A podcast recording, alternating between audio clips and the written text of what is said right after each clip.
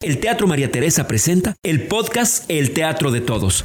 Bienvenidos a un nuevo recorrido.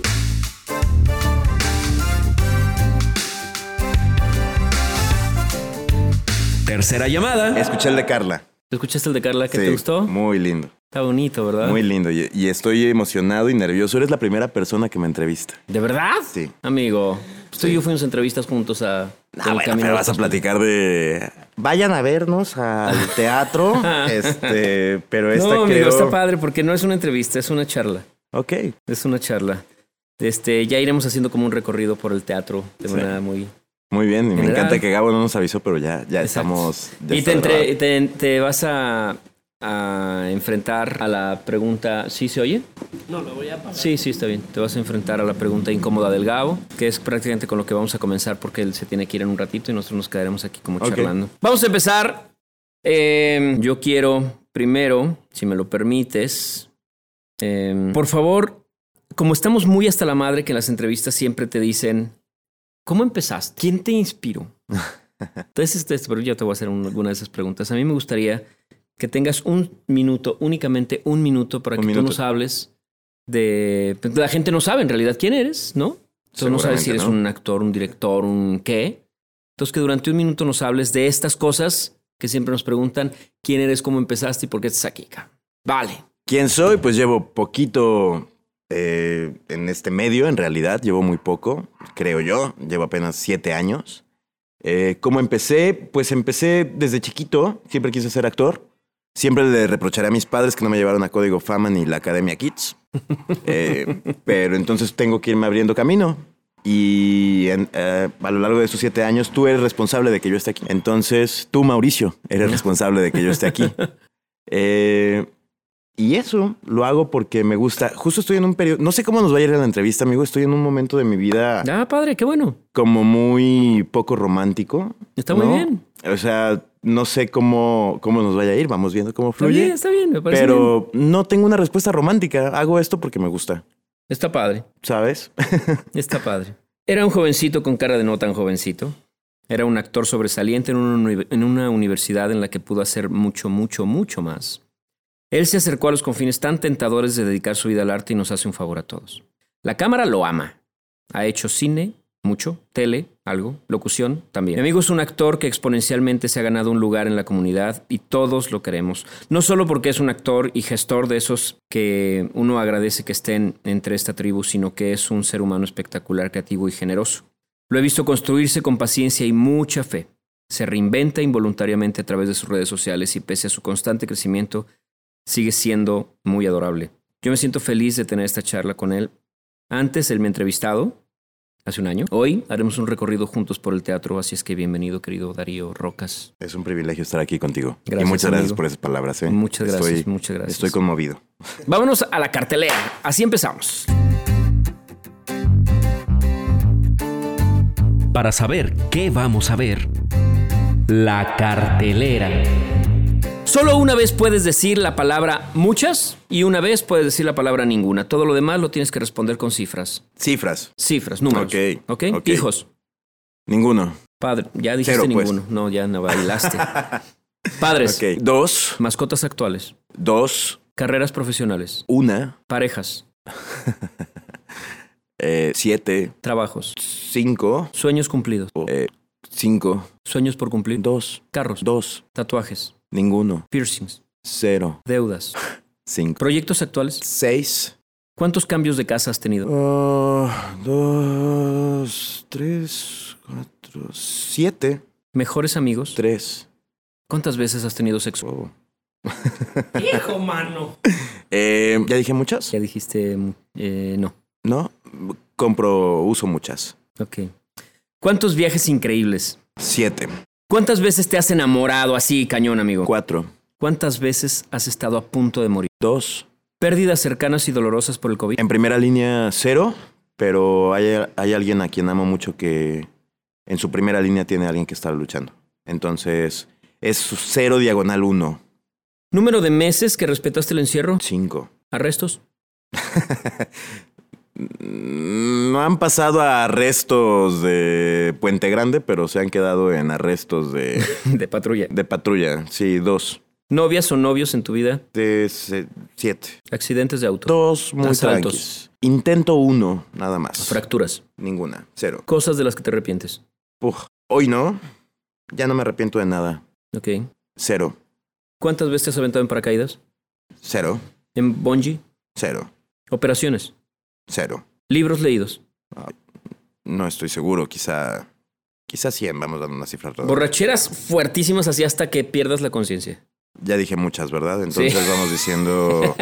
si el año tiene 365 días, la mitad, yo creo que unas 300. 300, fácil. Experiencias paranormales. Dos. ¿Cuántas veces has visto una estrella fugaz, amigo? Dos.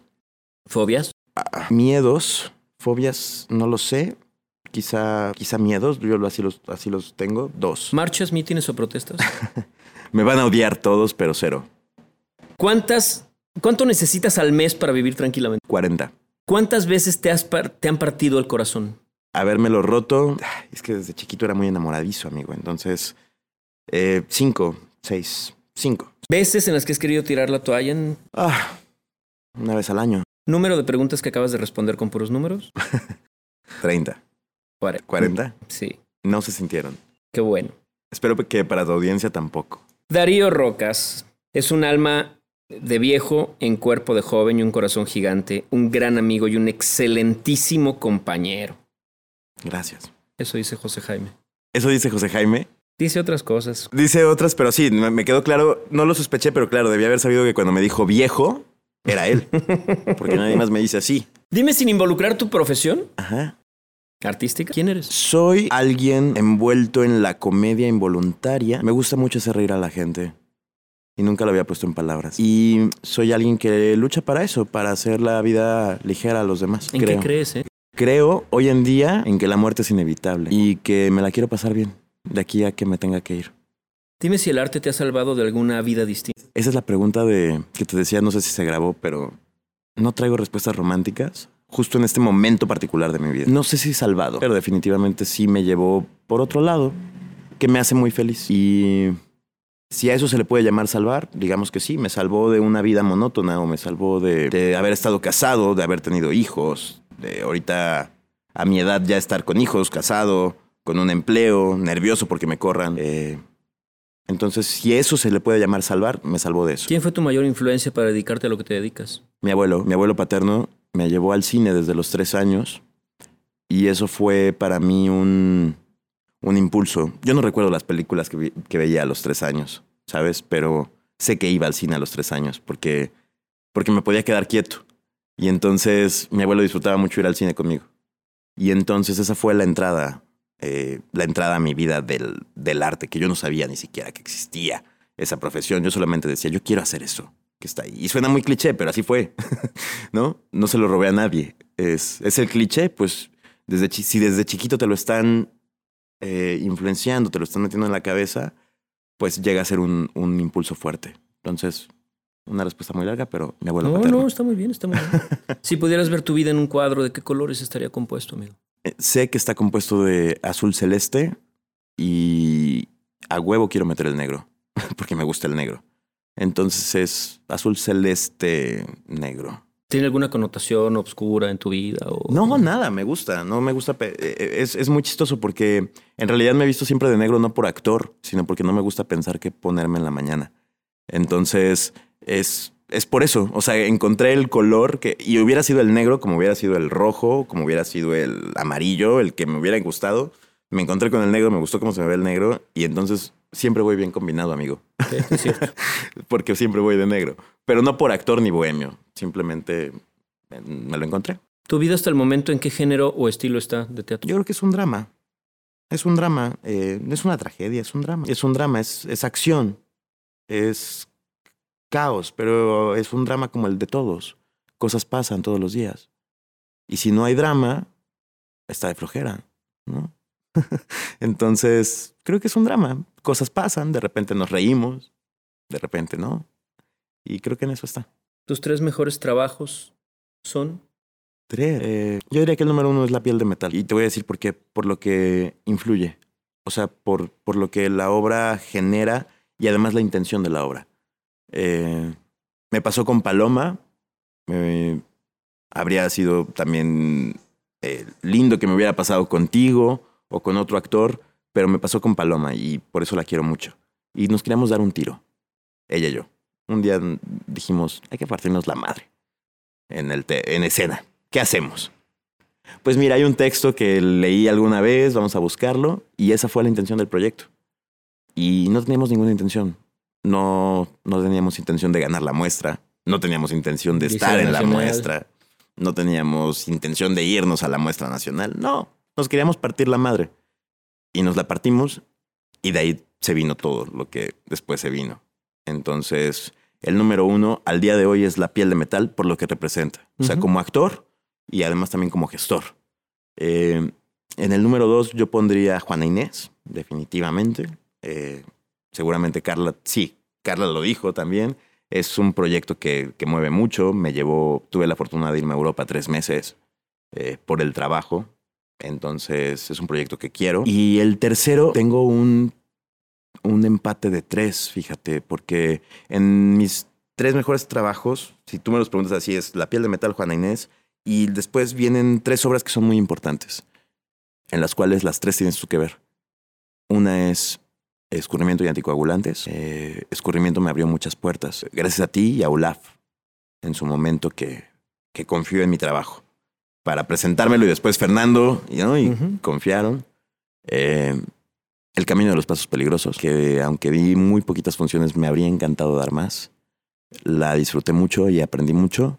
Y nos fuimos al Cervantino. Y nos fuimos al Cervantino, Ujú. además, el Cervantino. Y Atascados. Atascados tengo, es un monólogo, un, un unipersonal, para que nadie se ofenda. Un unipersonal donde interpreto 30 personajes que nadie ha visto porque fue durante la pandemia. Entonces tengo tantas ganas de que esa obra viene, viva. Sí, sé que ahí viene y tengo ganas, tantas ganas de que viva y que mucha gente pueda verla porque sé que se la van a pasar bien. No porque el trabajo sea no, no, no, no por echarme flores, ni mucho menos, ni a ti en la dirección, ni nada. O sea, sé que la gente se la va a pasar súper bien, Sí, lo sé. ¿sabes? ¿Cuál es el mejor espectáculo que has visto en tu vida? He visto dos Soleils y ¿Piensas en espectáculo como espectáculo y como obra de teatro? O... como obra de teatro, buena pregunta. Vi, eh, en primer lugar, y seguramente todos los que han venido aquí lo han dicho, eh, Lluvia Implacable. Contigo y con Javier, dirigida por Fausto. Y una que no fuera Lluvia Implacable, vi una obra que se llama Mis Bubble Gomers en la Muestra Nacional. Y es una obra que me que sentí mucho. Y que anduve tras los derechos y no me los quieren dar. pero, pero la sentí mucho. La sentí mucho. Muy bien. Dice, si tuviera que definir a Darío en una palabra, sería cómplice. Con él puedo hablar sin tapujos de cualquier cosa, confiando en que me dice de verdad lo que piensa y que yo puedo hacer lo mismo con él. Es uno de los actores más chidos y entregados que conozco y es un chiste con patas cuando se lo propone o cuando se le suben las cucharadas aunque él dice que ya no pistea. Somos papás de uno de los proyectos que más me han marcado, no solo en lo profesional, también en mi paso por la vida. Darío es uno de esos mejores amigos que se cuentan con los dedos de una sola mano y me siento muy afortunada por tenerlo en la vida. Y es Paloma Domínguez. Paloma. Paloma, sin duda. Vámonos a la taquilla. Todo en la vida cuesta. ¿Tú cuánto pagaste? La taquilla. ¿Vas a pasar a la pregunta incómoda del Gabo? Va a ser muy incómoda. Sí, posiblemente. Sobrevive. Dijo que no la había pensado, entonces Ánimo, yo no, creo ya que lo pensó, ya valió madre. No, es posible. No creo que esta sea muy incómoda. De hecho, esta, esta creo que. Ay, espero que sea muy divertida. Tú dijiste algo así como de que, bueno, que le recriminas a tus papás, este, que no te hayan metido a una academia, ¿no? De actores de Sí. chiquito, lo que sea.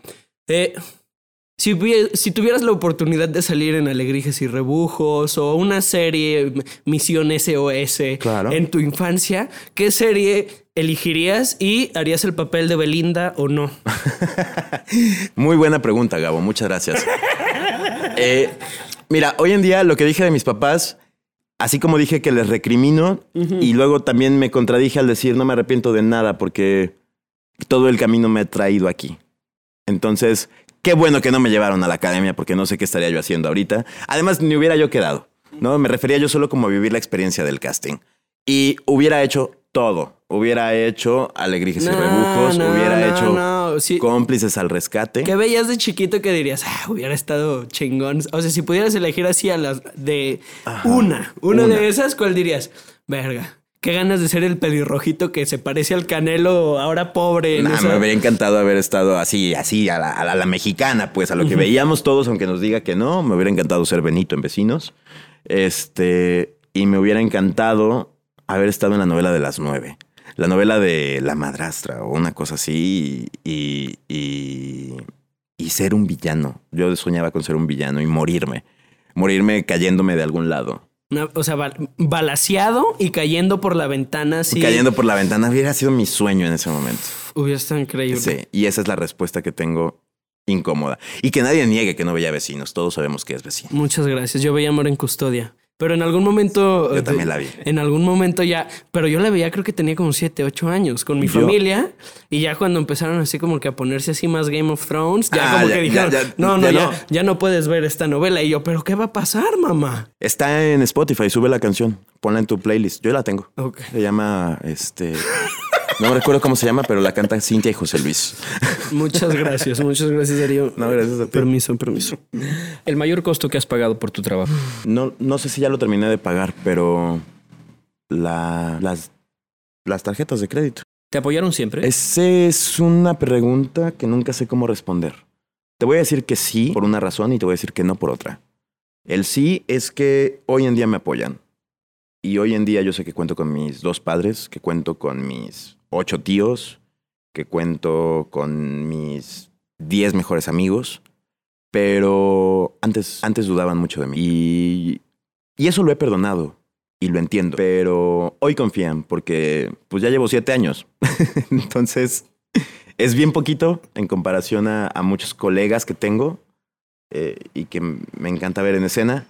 Pero pues también al respecto de mi familia, creo que hoy me apoyan. Antes pensaron que fue un capricho. Dime, ¿has logrado la estabilidad? Cualquiera que sea la estabilidad. Sí. Hoy, hoy, hoy me siento estable. Hoy me siento bien. Me, tengo muchas carencias, sobre todo en, cuan- eh, en la economía. Soy muy mal administrado, gasto mucho. Eh, pero he reflexionado. Y por eso te digo, es, es un momento muy particular en mi vida. He ¿Por qué? ¿Qué pasó? Estuve solo en Colombia. Eh, me fui a Colombia un mes y medio y estuve solo. Estuve solo durante dos semanas. Las otras estuve acompañado, pero durante dos semanas estuve solo. Y reflexioné mucho. Entonces pensé mucho en mí, pensé mucho en Guadalajara, pensé mucho en lo que quiero y en lo que debo hacer. Pensé mucho en lo que no me he consentido. Entonces he logrado la estabilidad. Hoy me siento estable. Ok. ¿Qué es lo que más te cuesta actualmente? Actualmente me cuesta mucho lidiar con, no sé, no sé, no sé qué es lo que más me cuesta. Me cuesta, me cuesta todos los días trabajar eh, para hacer dinero. Hacer dinero es lo que más me cuesta, creo yo. Muy bien. ¿Qué es lo que debes aguantar de nuestro medio? Todo, todo lo aguanto y, y todo me gusta y todo me choca.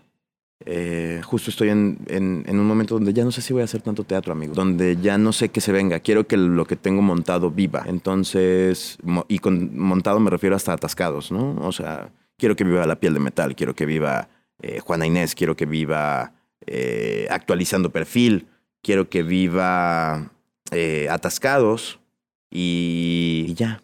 Eh, quiero que vivan. No, no, no, no, no, no sé si, si, si puedo seguir soportando la precariedad. ¿Alguien te ha tratado de meter zancadilla? No que yo sepa. Me queda claro que alguien en algún momento sí, o alguienes. Sé que de repente se mueven cosas o se mueven eh, charlas, pero no las, no las conozco. O sea, no conozco esas charlas. Y al yo no saberlas me siento muy tranquilo. ¿Eres muy barato o eres muy caro, amigo? Era muy barato, soy muy caro ahorita. El mejor lugar para lo trivial es el lobby. Vamos. El mejor lugar para lo trivial. El lobby. ¿Cuál es tu historia de terror de la pandemia? Las tarjetas de crédito. Eh, gracias a ellas pude sobrevivir un año. Siempre he dicho que prefiero deberle al banco que deberle a la gente que quiero. Y yo le debo al banco. Eh, esa es mi, mi historia de terror. ¿Tú crees que el gobierno... No, el súper. El súper. ¿Tú Eso crees es que el gobierno ha manejado bien el tema? ¿Quién soy yo? Yo no tengo ni idea para de- ni lo que debieron haber hecho ni no. Yo yo no, yo no sé qué decir al respecto. Yo pienso que lo que han hecho es por intuición y, y, y me siento afortunado de haber estado en Jalisco porque los otros estados me han contado que la han pasado mal. ¿Tú te vas a vacunar? Sí, claro. AstraZeneca, Cancino, la que me den, échenmela. Si alguien se hace voluntario y quieren que yo me pruebe cosas, yo me las pruebo. Eh, creo en la ciencia. Cuéntame la anécdota del calcetín. La anécdota del calcetín. La anécdota del calcetín. ¿Cuál habrá sido? ¿Quién te la, quién te la? José Jaime. José Jaime. Ah, Carla Constantini me perdió un calcetín en Estepona. Yo, ¿sabes qué pienso? Que, que, que mis calcetines son. Siempre uso, así como mis playeras negras, siempre uso calcetines negros, pero chiquitos. No son tines, pero son cortitos. Y entonces no, no puedo tener un calcetín suelto. El asunto es que yo tendí mi ropa y estábamos en Estepona, en España, un pueblito muy bonito, que te aburres en tres días, pero es muy bonito. Y entonces había lavado mi ropa, la colgué en la ventana y Carla Constantini cerró la ventana de donde estaba colgada mi ropa. Entonces al día siguiente yo me despierto, quiero meter mi ropa y me faltaba un calcetín, amigo. Había un calcetín suelto. Y entonces yo le pregunté a Carla, ¿tú cerraste la ventana? Y Carla me dijo que no. Y hasta la fecha ella sigue diciendo que no cerró la ventana, pero yo sé que ella cerró la ventana y yo sé que mi calcetín se cayó por, ese, por esa ventana al piso de abajo. Bajé a buscarlo y ya no estaba. Alguien lo encontró, alguien se lo llevó. Ojalá lo disfrute ese calcetín. Y entonces a José Jaime le da mucha risa porque yo tuve que tirar ese calcetín que quedó suelto porque no puedo tener, no- o sea, no puedo tener un calcetín ahí que no puedo poner con otro. Esa es la anécdota del calcetín. Bien. Eh, ¿Tu postura ante la legalización de la marihuana? Le den. No, no fumo. Fumo tabaco y fumo mucho. Tomo alcohol y tomo mucho, pero me muevo en lo legal. Entonces, eh, como yo no consumo, denle. Y denle a la cocaína y denle a lo que le tengan que dar. Ojalá se paguen impuestos. Por eso. ¿Qué crees que nos falta para entender el tema de la equidad? Creo que nos falta ser consciente que ya no somos esos machitos que, que nos enseñaron a ser durante muchos años, incluso a mi generación. Creo que después de mi generación es donde viene el, e- ese ro- rompimiento donde, donde los papás, ya finalmente millennials, como lo soy yo, empiezan con, a enseñar a la generación Z, que no sé, creo que es Regina, es mi hermana. Bueno, mi hermana creo que ella es millennial, no es Z. Pero a ser sensibles, a entender que sentimos. Ujú. Y nosotros estamos luchando contra eso, a, a no aceptar, a no aceptar que sentimos. Dime, ¿con quién te gustaría trabajar? De aquí, de Jalisco. De Jalisco, sabes que tengo muchas ganas y he sido muy afortunado porque he trabajado con la gente que he querido trabajar. Me faltan muy pocos, prácticamente nadie. Eh, he trabajado con, con quienes he querido, he trabajado contigo, he trabajado con Andrés David, he trabajado con, con, eh, con Fernando Sacanasi, con Daniel Constantini, con Carla, eh, con José Jaime, bla, bla, bla. Pero te puedo decir, he trabajado con, quien, el, con el Mosquito, ¿no? Este, creo que me falta Fausto, pero me preocupa que una vez que suceda Fausto, ya no falte mucha gente. Y falta Fausto, falta Karina Hurtado, sí, ¿no? Porque ya trabajamos en una lectura dramatizada. Eh, pero me encantaría darme un tiro con Karina y con, y con. O sea, Fausto, Karina Hurtado más en Punch, o sea, más. Algo más que no sea una lectura. Y Azucena Evan. ¿Cuál ha sido tu viaje más inolvidable? Ay, los viajes es muy difícil. Eh, he tenido cuatro, eh, cua- cinco. He tenido, eh, el primero fue Juana Inés, tres meses en Barcelona. Eh, después fue Almagro, también con Juana Inés. Y luego otra vez volver a, Barcelona. a Barcelona. He tenido eh, recientemente Colombia, se va a volver inolvidable. Y también eh, Los Cabos y Puerto Vallarta con mi novia, con Katia. Han sido, esos viajes han sido inolvidables.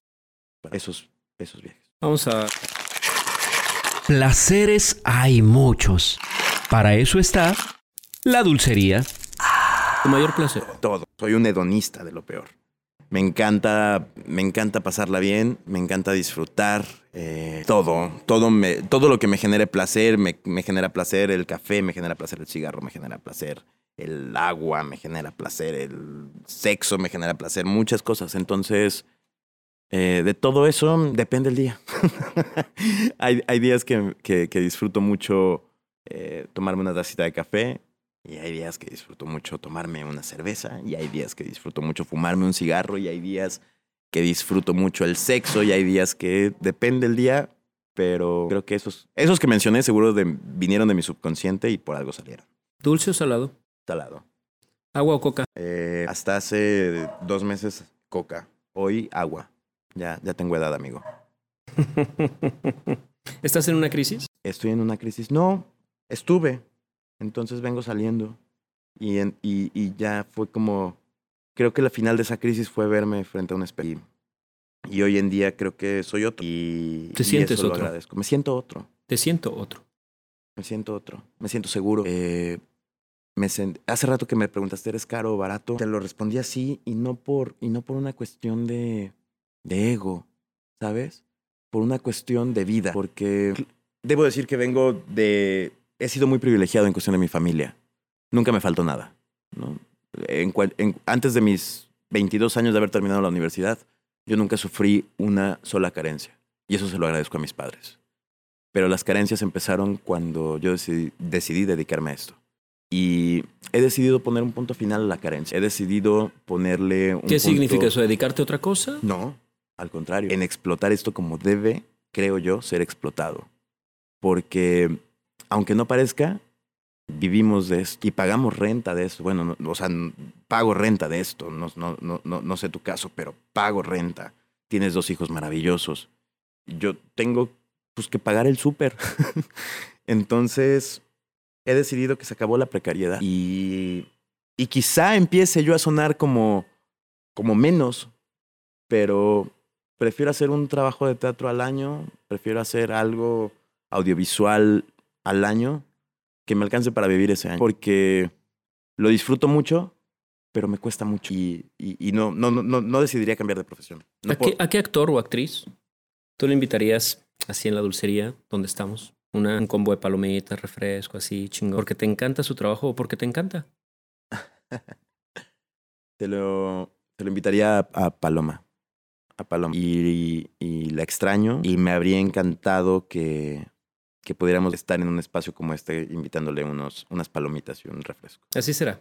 Eh, ¿Qué tipo de teatro es el que amas ver? Amo el... de- Ay, amigo, espero darte re- respuestas correctas porque te digo, no traigo respuestas no, hippies en pero este no momento importa, las que des son buenas. Eh, amo el teatro que, que me hace sentir. Y por sentir, que me hace llorar, que me hace reír, eh, que me hace disfrutar, que me hace emocionarme. Y, y por eso es que hago yo lo que hago. Porque esa es, mi, esa es mi premisa. Me gusta que la gente vaya a ver una obra de teatro en la que estoy y que sienta como yo sentiría si viera eso. Ese es como, esa es como mi, mi, mi premisa de trabajo. Y, y eso lo replico. Como espectador me encanta ver una obra que me haga sentir, ¿no? Me encanta una lluvia implacable, me encanta eh, algo que, que digo, "Ah, no mames, qué emocionante es esto. en el cine. ¿El contacto físico o alguna relación en escena alguna vez ha trascendido al escenario? No, nunca.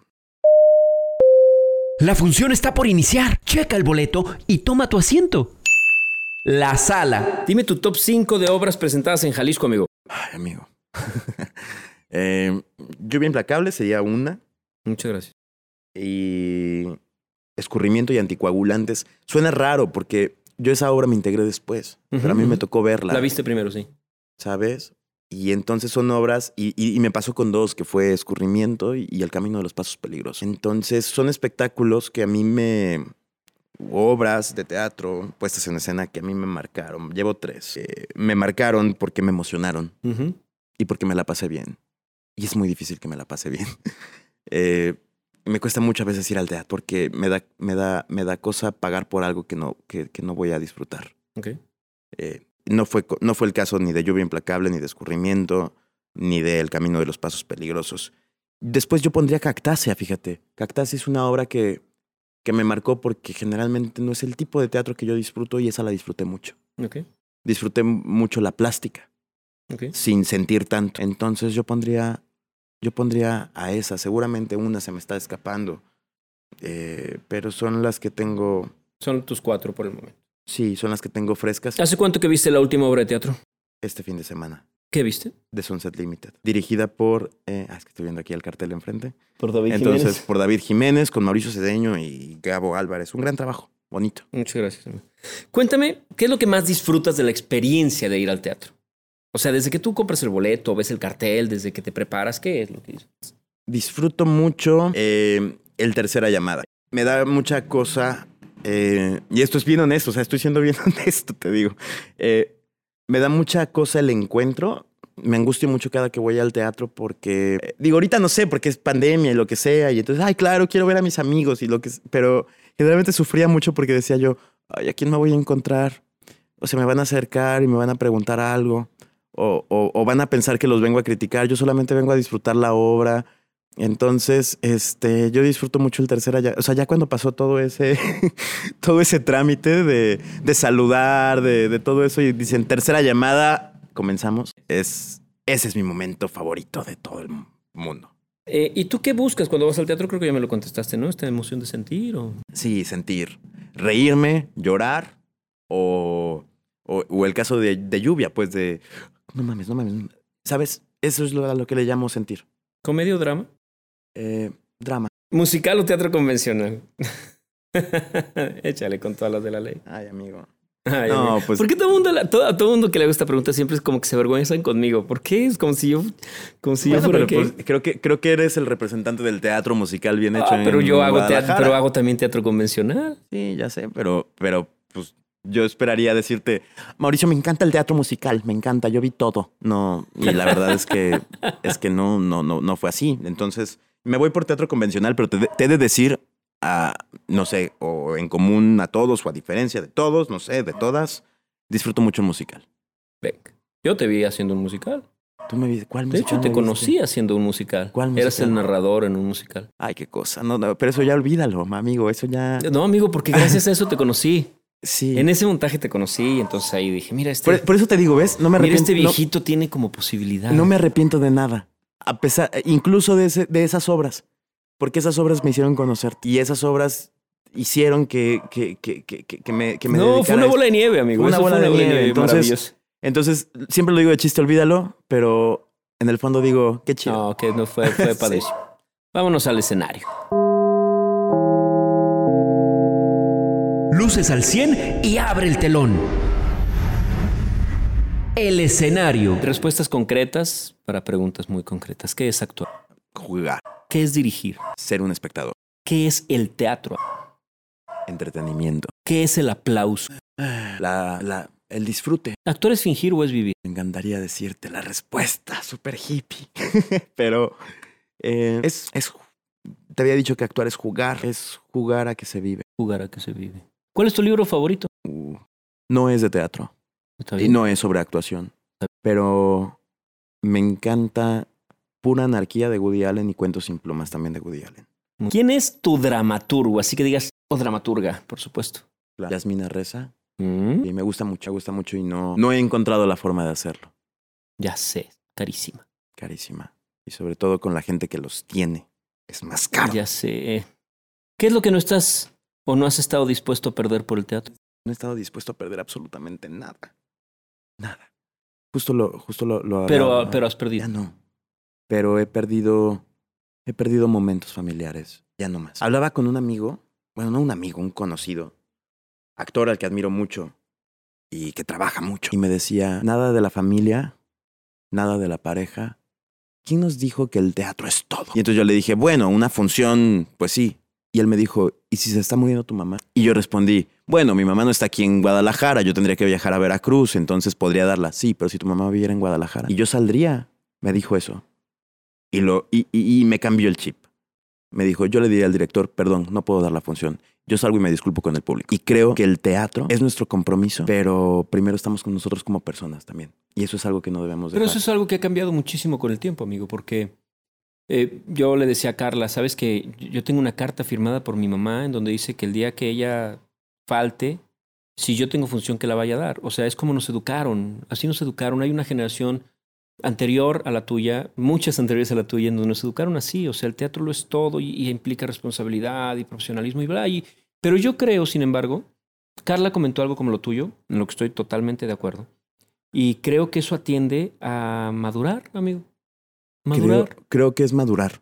Creo que es válido en los primeros años Sí, creer eso. Por eso te digo. Y mañana creeré otra cosa. Y, será bien. cambio. Está bien. Pero, pero ahorita, o sea, esa pregunta como, ¿qué es lo que te decía, no? Me encantaría darte algo bien romántico, decirte, no, el teatro lo es todo. Ah, bueno, pero el podcast no se trata de hablar de algo romántico, se trata de No, En la realidad, realidad, es que... es conocerte que no. desde otro perfil del que regularmente te conocen en una entrevista cuando te dicen, a ver, ¿y en dónde estudiaste? Claro. ¿No? ¿Y qué sientes cuando actúas? Y No, está muy sea, chido, y, y está muy chido esto que hiciste.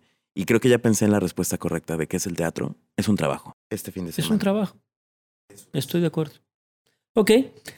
¿Qué es lo que crees tú que no se enseña, pero sí se aprende? que no se enseña, pero sí, sí se aprende.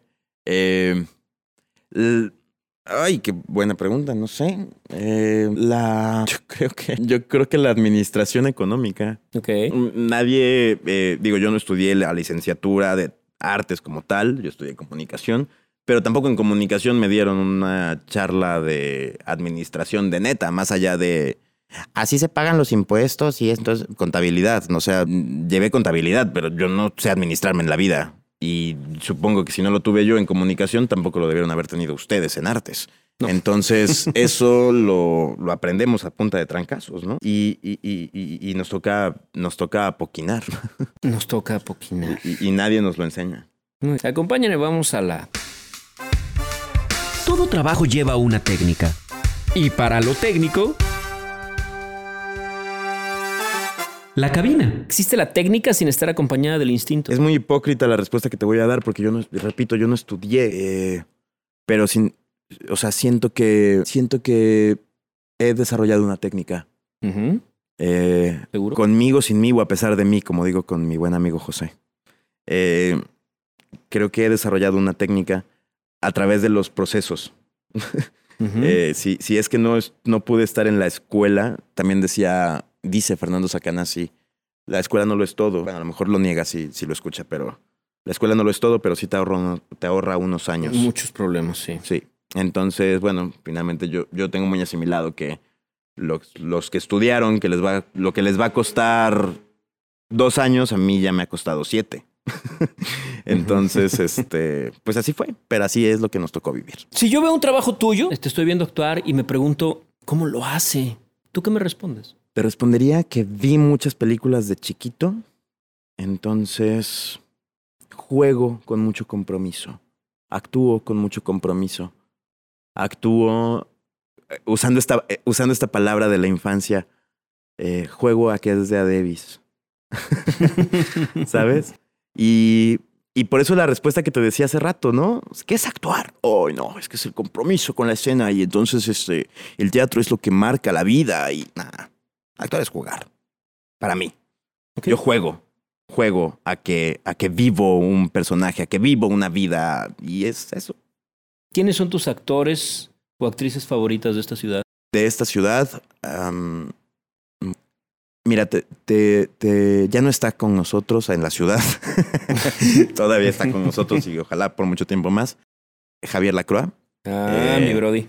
Sí, creo que Javier tiene algo que además, no, ay, no sé, estaría bueno preguntárselo. Lo voy a hacer, lo voy a Pero hacer. me siento muy identificado con él. Siento que juega, que vive, como esto que te decía. Entonces me siento muy identificado con él, a- que se la pasa poca madre en el escenario. Así es. A jugar, güey. ¿Sabes? No, no sufre. Y entonces digo, qué gran actor es. Te admiro mucho a ti, honestamente, no porque Gracias, este sea tu amigo. podcast. Eh, te he aprendido mucho a ti. Y sabes quién lo hace muy poco y, y- y- y debería hacerlo más. Eh, porque ahorita ya se, comprom- se comprometió con la, con la dirección, o ese- lo siento más, comprometido con la dirección. Creo que Fernando es un gran actor. ¿Quién? Sacanasi. Sacanasi. Es un gran actor. Esos momentos, no sé si, te, si, si, si, si tú lo sientas, pero tiene también un compromiso No, con la amigo, escena. Yo lo tengo enfrente en escurrimiento anticoagulantes y me hace volar. Es maravilloso, Fer. Y eso es mutuo, porque tú lo tienes como siendo tú Raskolnikov, él sí, sí. siendo Razumijin, yo lo tengo como Raskolnikov y yo siendo Razumijin. Ujú, ujú. O sea, yo tengo a él siendo Raskolnikov y esto que dices, lo tienes enfrente y te estimula tanto. sí, sí. Creo que Fernando. Y aparte me parece un ser brillante en todos sentidos. Me parece Sí. inteligente, me parece coherente, eh, me parece culto, me parece preparado. me- bueno, yo tengo muchos... Sí.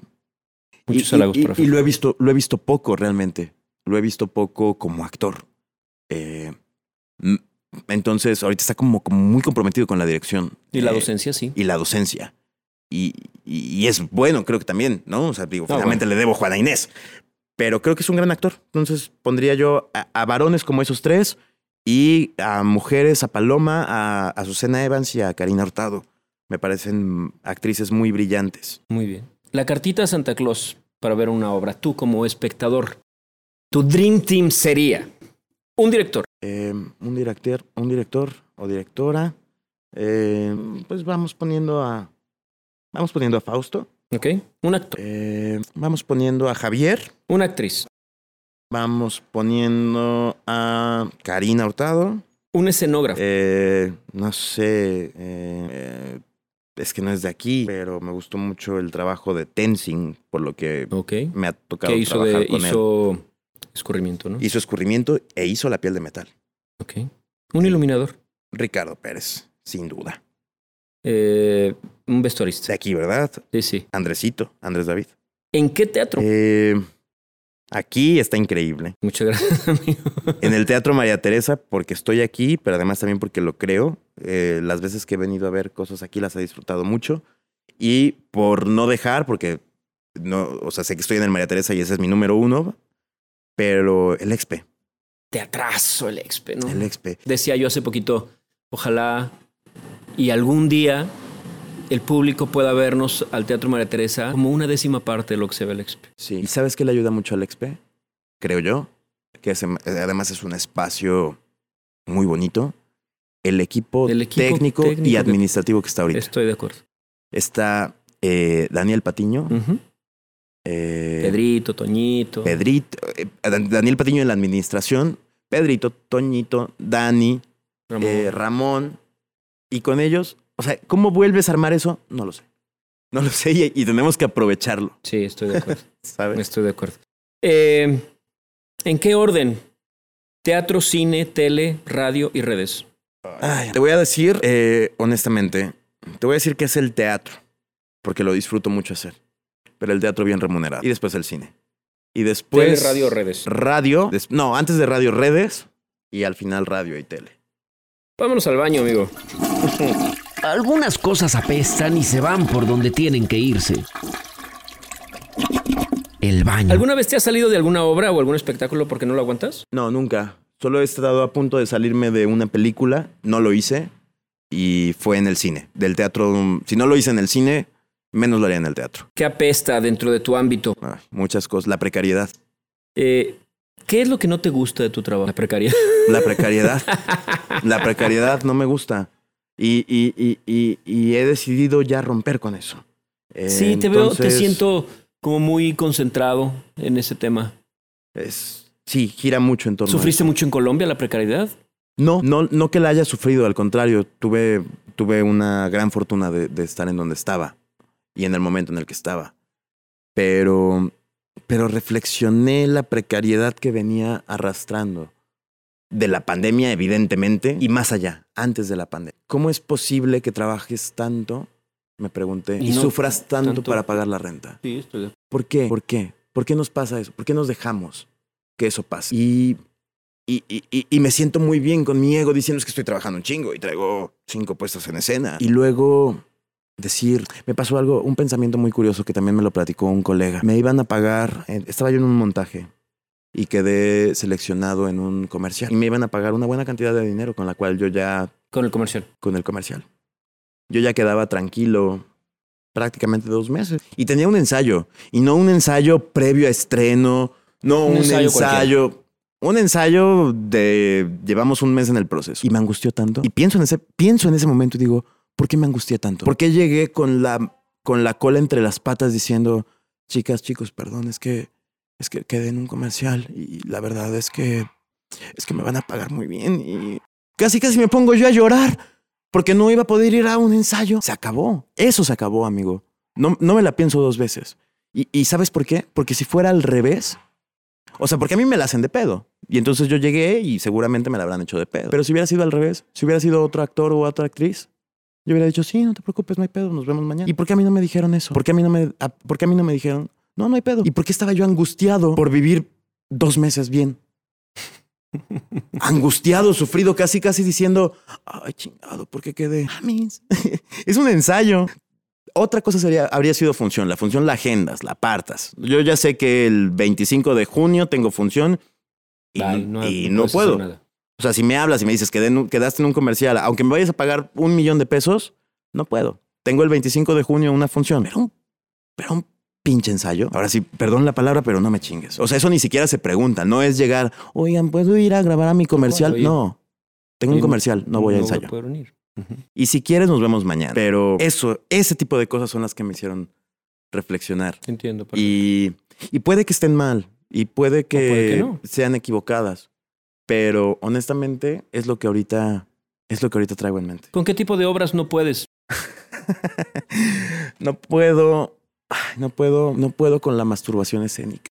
No, y, no, no, no, hablo de que alguien se masturbe en escena, pero la masturbación escénica podría ser alguien que se masturbe en escena. Eh, hablo con esta cosa donde solo piensas en ti como creador o creadora eh, y ni siquiera tiene un sentido y no emocionas.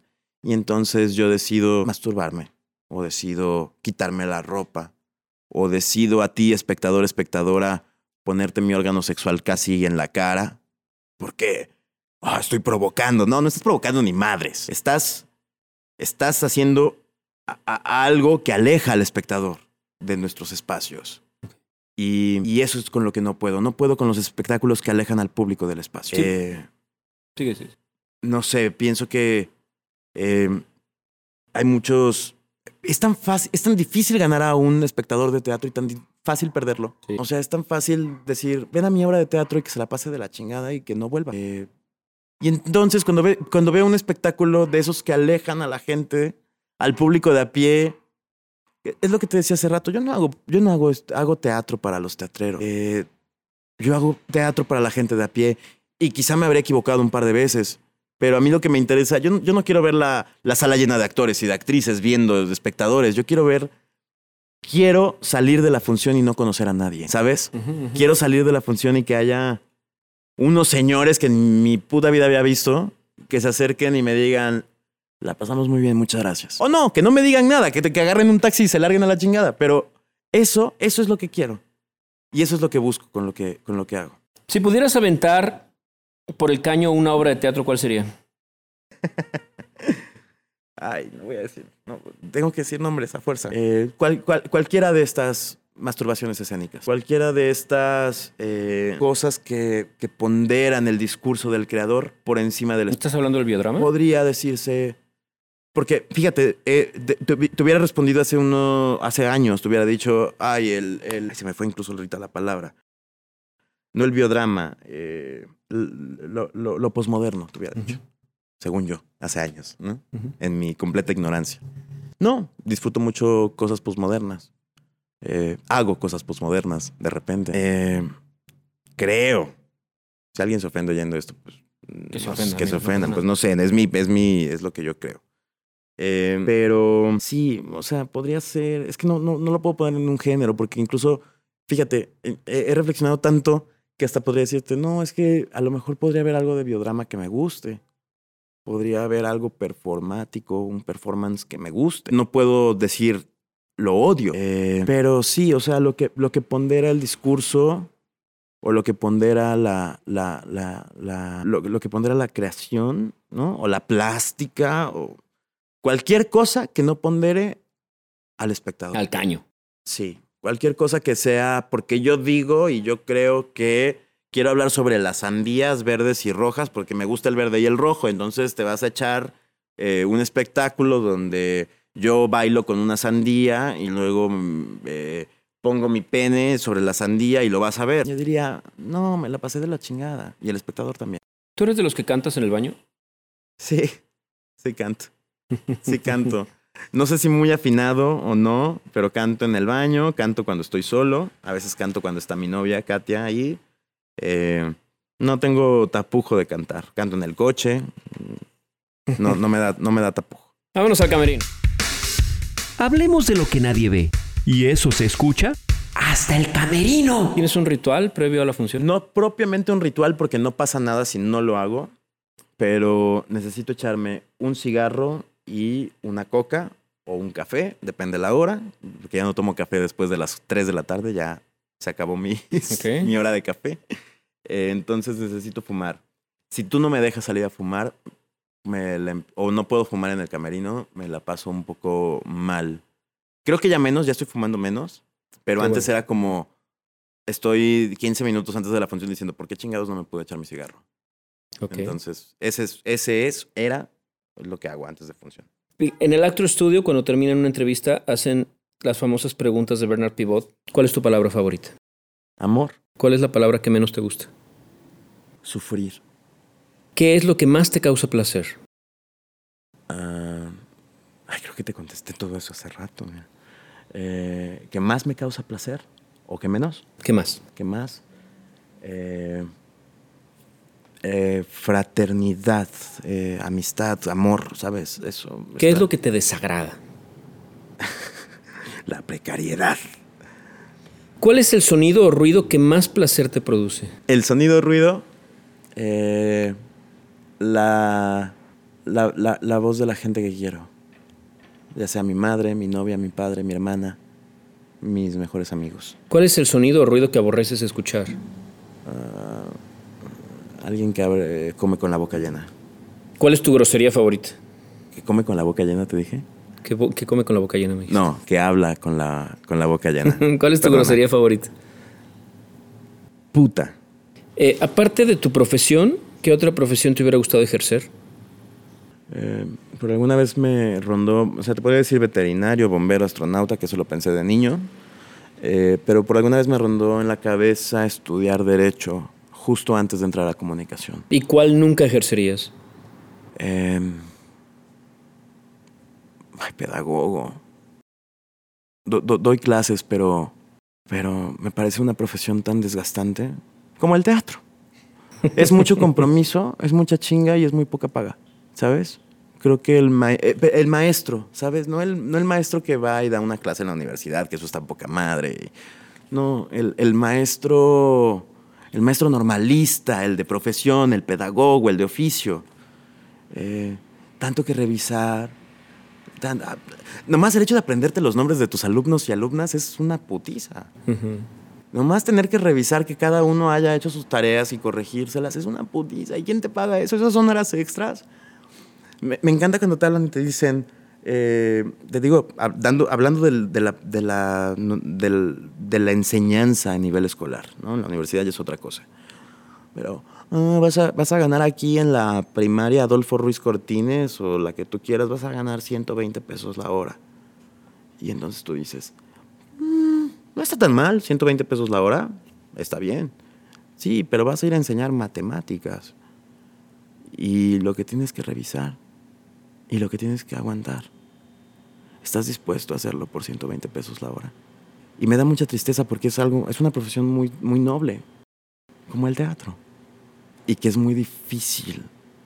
eh, es muy difícil ir al día a día con ese tipo de profesiones y ese tipo de compromisos. Si el cielo existiera y te encontraras a Dios en la puerta, ¿qué te gustaría que Dios te dijera al llegar? Me gustaría que me dijera, "A huevo.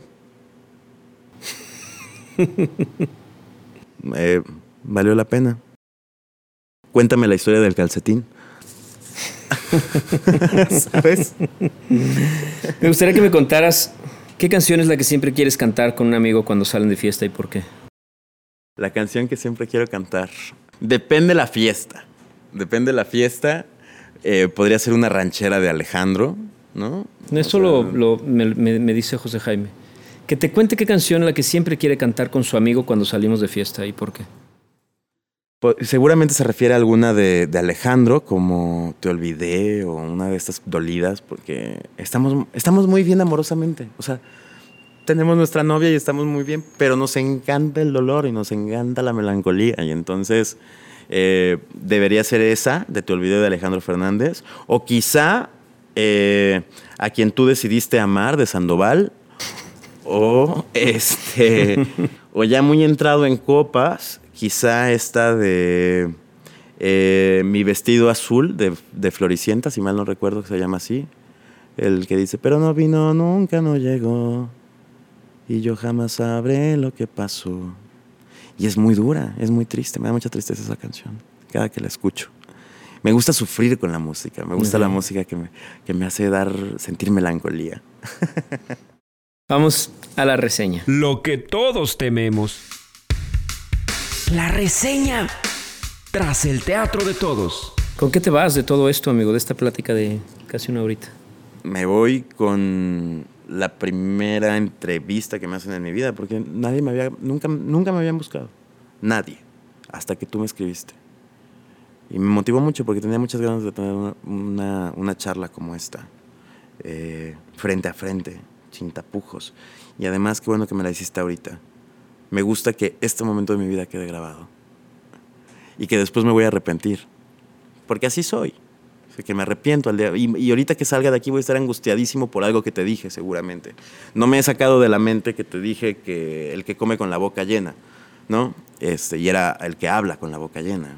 Entonces voy a ir así angustiado, diciendo, ay, puta madre. A ver si y le voy a mandar un mensaje a Gabo diciendo, Gabo, ¿podrás editar esa parte? Y me va a decir que no, y voy a estar angustiado. pero, pero me gusta que este momento quede, quede la posteridad. Me va, me va a dar gusto dentro de cinco años o diez escucharlo y recordar qué estaba pasando por mi mente en este momento. Yo creo que estás en un momento eh, complicado yo no soy quien para decirte cómo siempre te he respetado y te he admirado muchísimo, pero creo que estás en un momento completamente distinto en tu vida a lo que estamos acostumbrados a verte, ¿no? Sí. Creo que algo ocurrió en este viaje a Colombia el último mes y medio, en donde todos te visualizábamos feliz, trabajando, entusiasmado, contento, pleno, este, pues dando la cara por todos nosotros en una producción de tele o cine, no sé, que fuiste a una serie, ¿no? Sí, sí, sí. Este, y, y encontrarte así como yo te preguntaba, ¿estás en crisis? Me dices, no, no es una crisis, estoy saliendo de la crisis. Y bueno, yo te llevo algunos años y a mí me parece que estás en plena crisis, ¿no? Sí. Me parece que es una crisis linda, eh, de mucho aprendizaje, amigo. Yo lo que deseo es que tu esencia, que es quien te hace ser, este ser maravilloso que eres. Gracias, amigo. Este, Y que queremos y que nos divierte y que aparte nos hace pensar que eres inteligente, eres brillante, eres un tipo Gracias, de mucha luz para los que estamos alrededor de ti. Que ansiamos poder juntarnos contigo para platicar y para cotorrear y para reírnos. Que ese ser no desaparezca nunca. Yo espero que tampoco. Me, me, me, me siento, te agradezco mucho tus, tus, tus bonitas palabras y y es algo que disfruto mucho, como el teatro. Me encanta hacer una obra donde el espectador sienta lo que yo hubiera sentido. Y me encanta juntarme contigo, juntarme con mis amigos y, e intentar que se la... Y no, y no intentar como forzosamente, pero hacer la vida amena, placentera que se la pasen como a mí me hubiera gustado pasar. Sí, me parece que tienes tu objetivo como, ah, en este momento tu visión como puesta muy claro en una cosa. Yo deseo con todo el amor del mundo que logres eso que para ti es tan importante, eh, sin que pierdas de pronto el objetivo de que hay otro tipo de precariedades. Sí. Que no tienen que ver precisamente con el dinero, ¿no? Sí. Tienen que ver con la felicidad, tienen que Sí. ver con la tranquilidad, tienen que ver con la familia o con los amigos o con muchas otras cosas que no te dan precisamente eso, el- la tranquilidad económica. Y me siento tan contento de que hoy, por eso te digo, va a ser muy bonito escucharlo. Hoy tengo una novia que amo, que siento ama, que me ama. Tengo grandes amigos. Y fíjate, soy tan afortunado que ahorita mi preocupación sea la lucha contra la precariedad económica. Qué suerte tengo. Pues sí. Y, y- y- y- qué suerte que ese sea mi problema. Que mi problema no es me peleé con mi mejor amigo, eh, que mi problema no es estoy solo. Ujú, ujú. He sido tan afortunado al día de hoy que mi problema es la lucha contra la precariedad. Yo te he visto económica. crecer, Darío. Sí, gracias. Yo te he visto crecer des- desde hace algunos años. He visto cómo has salido adelante y has logrado cosas, has logrado más cosas de los que muchos en los años que tú tienes haciendo teatro no han logrado. Y yo tengo mucha fe. Esto lo vas a escuchar en algún momento en el que la precariedad de ningún momento aparece en tu vida de ningún tipo, amigo. Estoy seguro. Estoy seguro que vas a lograr en el cine, en la tele, en el teatro, todo eso que tú mereces y que te lo has ganado a pulso y por lo que estás luchando y que no te has dado cuenta que has logrado. Pero que vendrá de una manera bien generosa porque, porque te lo mereces. Gracias, amigo. Te agradezco mucho esas palabras. Me, me hace sentir como en una obra de teatro que me gustaría ver. Te agradezco Gracias. Darío Rocas. A ti, gracias. Vámonos.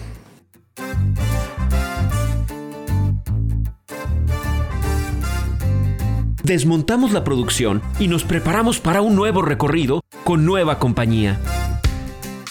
Esto fue El Teatro de Todos.